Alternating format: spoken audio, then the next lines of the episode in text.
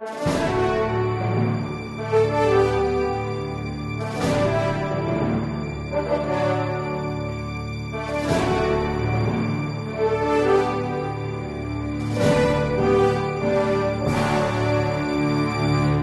governo Dilma se prepara para implantar o aborto no Brasil.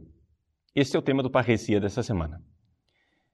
Você se lembra quando candidata à presidência da República, a então candidata Dilma Rousseff declarou no dia 16 de outubro de 2010 que era, e eu vou ler para que não haja dúvidas de que foi isso realmente o que ela disse, Sou pessoalmente contra o aborto e defendo a manutenção da legislação atual. Vejam o que ela disse. Ela é não somente contra o aborto intimamente, ela quer manter a lei que proíbe o aborto e coloca o aborto como crime. E, com isto, ela diz assim: com estes esclarecimentos, espero contar com você para deter a sorte da campanha de calúnias contra mim orquestrada sorte da campanha de calúnias é o que ela interpretava ser o levar ela a sério, ou seja, ela mesma havia declarado inúmeras vezes e em vídeos amplamente divulgados e documentados na internet de que ela era a favor da mudança da legislação. Mas vamos conceder a ela o benefício da dúvida, que de fato ela mudou de opinião. Ela mudou de opinião e agora ela é a favor da manutenção da legislação. Mas o que é que está acontecendo? O que está acontecendo é o seguinte: realmente o governo não pretende, pelo menos por agora, mudar a legislação. Você sabe por quê? Porque ele não precisa da legislação para implantar o aborto no Brasil. Eles querem implantá-lo de uma outra forma. De que jeito? O ativismo judicial e as normas técnicas do executivo. Deixa eu explicar para você. Nós precisamos de leis num país quando, de fato, a democracia está acontecendo. Acontece que no Brasil está acontecendo um golpe de Estado de veludo. Nós estamos passando lenta e gradualmente na direção de uma ditadura. Por quê?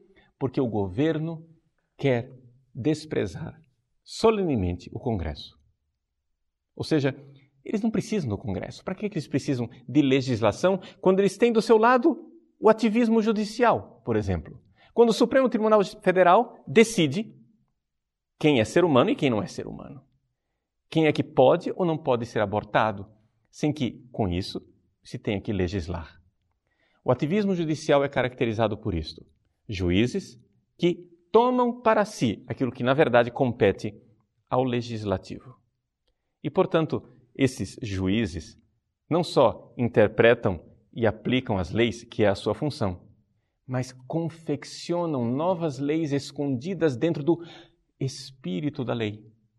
E então terminam legislando. Foi o que aconteceu. E foi isso que fez o Supremo Tribunal Federal quando decretou que no nosso país não era crime abortar anencéfalos. Quando claramente nós temos legislação abundante dizendo que o aborto é crime no país.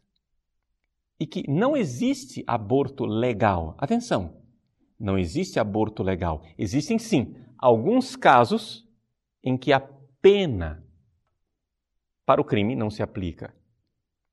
Atenção, é importante isto daqui, nós entendermos que no caso de estupro ou risco de saúde para a mãe, o que o Código Penal faz é que ele suspende a pena. Mas ele não diz que não é crime. É crime, mas são crimes aos quais não se aplica nenhuma pena. Por quê? Porque há uma exceção na aplicabilidade da pena. Pois bem, esta é a legislação vigente, é isso que nós temos no nosso país. Mas o Supremo Tribunal Federal o que faz? Decide que anencéfalos não são humanos. Mais ou menos como Hitler fez na Segunda Guerra Mundial, quando decidiu que os judeus não eram humanos. Portanto, não era crime algum exterminá-los nos campos de concentração. Número 2. As normas técnicas do Executivo. Pois bem, no dia 6 de junho de 2012, um funcionário do governo, que é secretário de Atenção à Saúde do Ministério da Saúde, chamado Elvésio Magalhães, declarou à Folha de São Paulo o seguinte: que o sistema de saúde brasileiro passará a acolher mulheres que desejam fazer o aborto e orientá-las como corretamente abortar. Porque o governo interpreta que o crime é abortar, mas orientar como abortar não é crime. E que, portanto, o que eles pretendem fazer é o seguinte: acolhem a mulher, dizem a ela: Minha senhora, a senhora quer abortar? Pois não. Veja o seguinte: a senhora, para abortar, vai à farmácia, compra esse medicamento, faz o seguinte, vai para casa e espera. Quando a senhora vir que o aborto aconteceu ou está por vias de acontecer, a senhora volta e nós iremos ajudar a concluir o procedimento. Então, uma assistência pré-aborto e pós-aborto. O crime a mulher comete sozinha. Vejam, meus caros, isto é tão absurdo quanto você fazer um kit assalto de banco. Então você vai e prepara um kit. Você prepara é, normas técnicas de como assaltar o banco sem matar os seguranças, sem matar os clientes, não é verdade? É, para evitar os riscos de um assalto com derramamento de sangue. Então você orienta os assaltantes. Uma vez que eles orientaram, você volta para fazer uma inspeção para ver, olha, vocês assaltaram direitinho, vocês estão contentes, né? Estão felizes de terem assaltado o banco? Ah, muito bem. Nós só estávamos preocupados que vocês assaltassem, mas permanecessem ilesos. A lógica é exatamente a mesma. Ou seja, um crime é um crime. E um crime é tirar a vida de uma criança. A mulher que comete aborto é criminosa? Sim. Mas mais criminoso ainda é o sistema que a apoia. Ou seja, se o governo realmente acreditasse naquilo que a presidente Dilma está dizendo, ou seja, que a legislação do aborto deve ser mantida, ela, que é do executivo, ela só tem uma função, que é executar a lei. A função dela é executar a lei. Ela não quer executar a lei, ela quer driblar a lei, ela quer governar sem lei. Se isto não é já o albor de uma ditadura, o que é então? Quando o executivo acha que pode fazer, mandar e desmandar, apesar do legislativo, existe alguma coisa de muito sério acontecendo na nossa democracia. Meus caros, nós precisamos acordar para aquilo que está acontecendo no nosso país.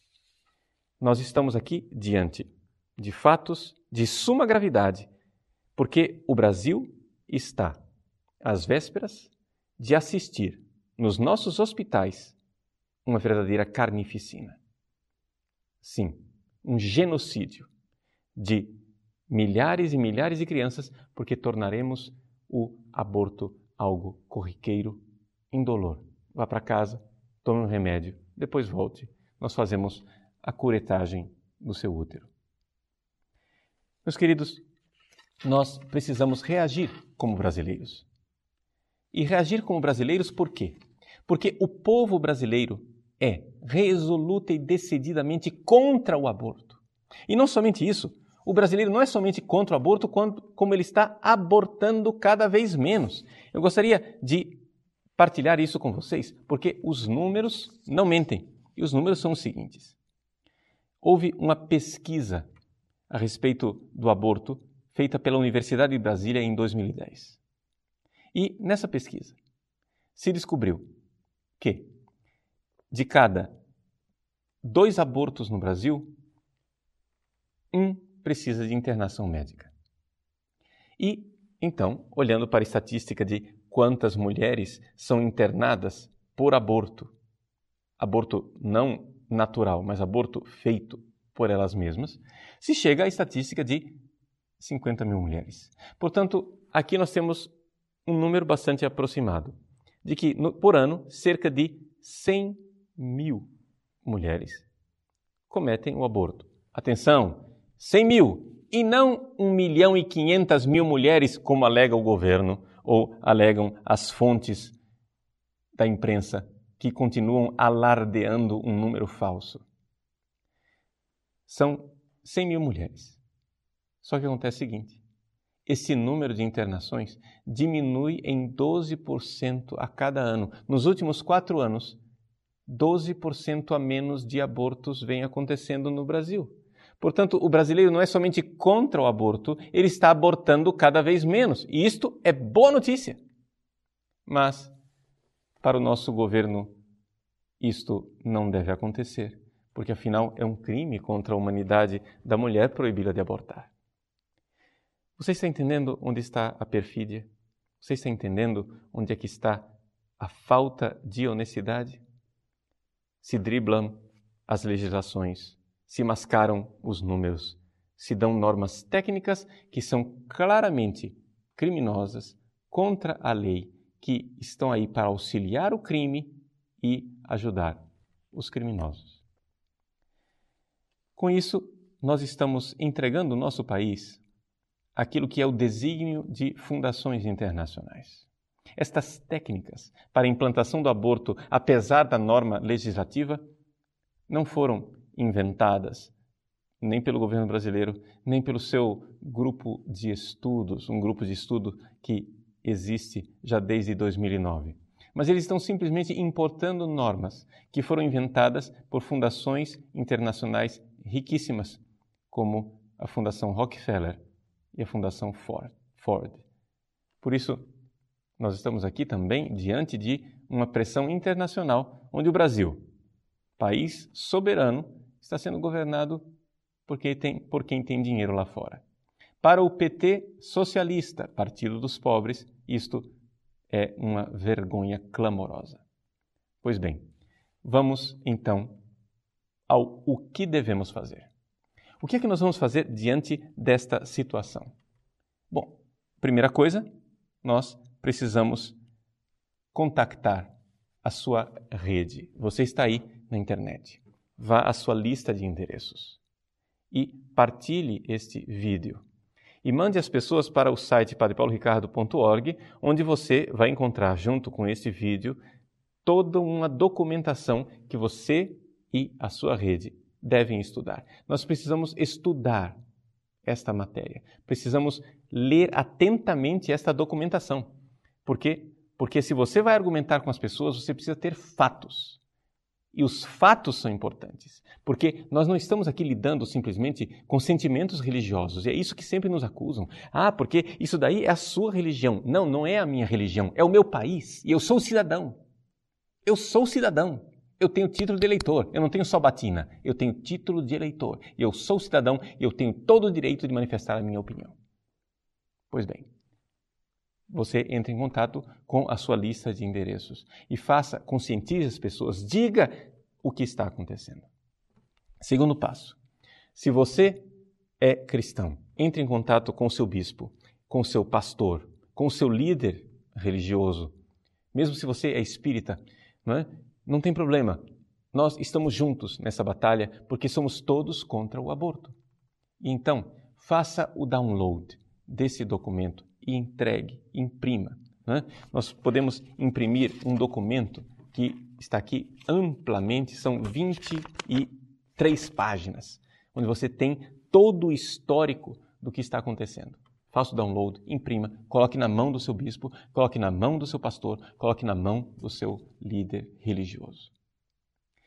Terceira coisa, entre em contato com o Congresso Nacional.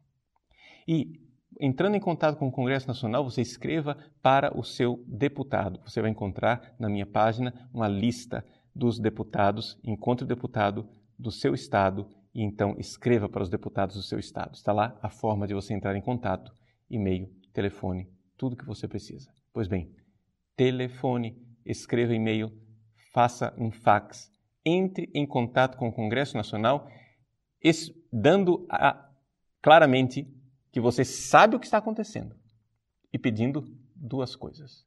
Em primeiro, em primeiro lugar, que ele detenha o executivo naquilo que são normas técnicas que vão frontalmente contra a legislação em vigor. E segundo, que eles façam algo com relação ao judiciário. Portanto, explique que você quer pôr um freio no ativismo judicial e que você apoia os recursos número 148/2012 e 147/2012, que visam deter o ativismo judicial. E, finalmente, número 4, entre em contato com a Casa Civil e o Ministério da Saúde, mostrando o seu descontentamento para com o próprio executivo e diga três coisas. Primeiro, mostre que você sabe o que, você, o que está acontecendo. Segundo, você então pede três coisas: que o governo federal retire, exonere, demita imediatamente a ministra Eleonora Menicucci, que é defensora do aborto feito pelas próprias mulheres. Ela está por trás de tudo isso. Segundo, que o governo demita imediatamente o secretário de Atenção à Saúde do Ministério da Saúde, o senhor Elvésio Magalhães.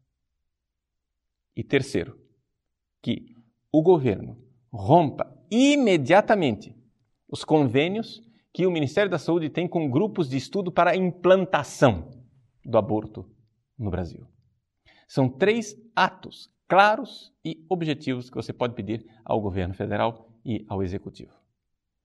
Que Deus abençoe você nesta nossa luta de homens de boa vontade nesse país, para que o nosso país mantenha a praga do aborto longe de nossas famílias, de nossas vidas, de nossa legislação, mas não somente daquilo que são os poderes executivo e judiciário.